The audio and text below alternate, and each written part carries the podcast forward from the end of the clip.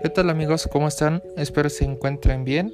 El día de hoy platicaremos sobre la diabetes en general y este haremos la prevención general y platicaremos con un paciente. Acompáñenme en este podcast.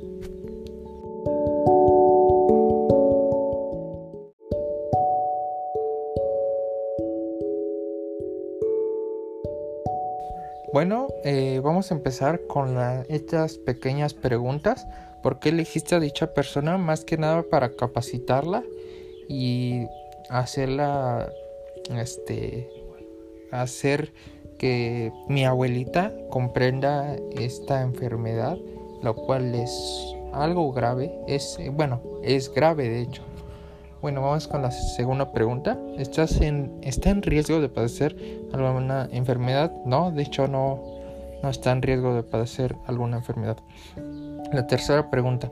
¿Está en contacto con alguien, con algún familiar con una enfermedad y deseas capacitarlos? Eh, de hecho no, no, no, no, hay ningún familiar de este de parte de mi abuelita ninguno padece enfermedad. Eh, eh, la cuarta pregunta es, ¿considera que será fácil su capacitación por su edad y la forma en la que te vas a comunicar con él? Sí, este, de hecho, bueno, mi abuelita comprende muy bien y es por eso que decidí ponerla de, este, de paciente, paciente para capacitarla.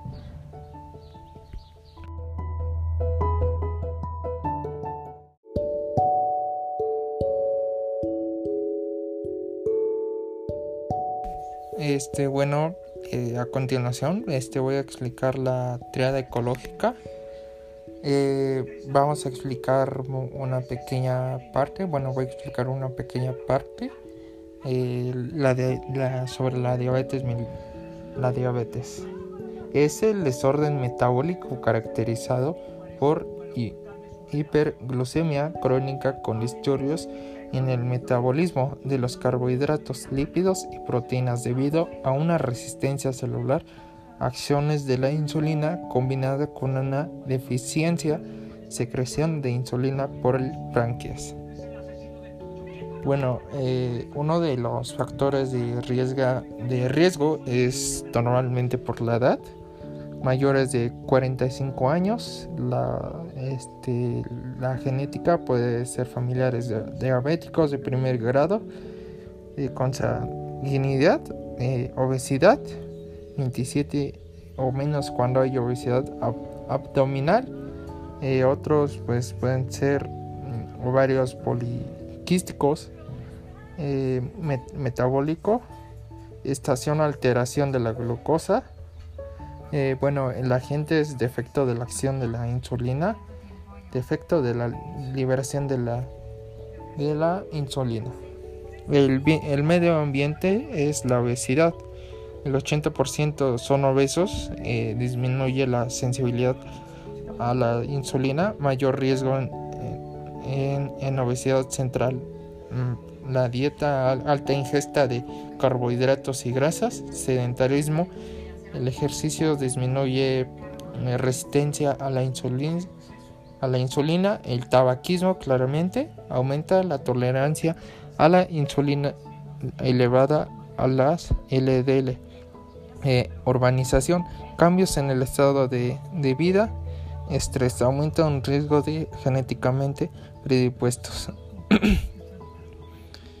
y bueno, la, la, vamos a dar prevención primaria, objetivo, evitar la, enfermedad claramente, eh, promoción de la salud, disminuir obesidad, dislipidemia, dieta inapropiada, sedentarismo, tabaquismo, HTA, eh, acciones ejecutadas por, bueno, eh, los que te van a apoyar, médicos, autoridades y, bueno, la comunidad. bueno, uno de los signos y síntomas pueden ser polifagia, eh, polidivisia, pérdida de peso, cansancio, visión borrosa, eh, heridas que no cicatrizan,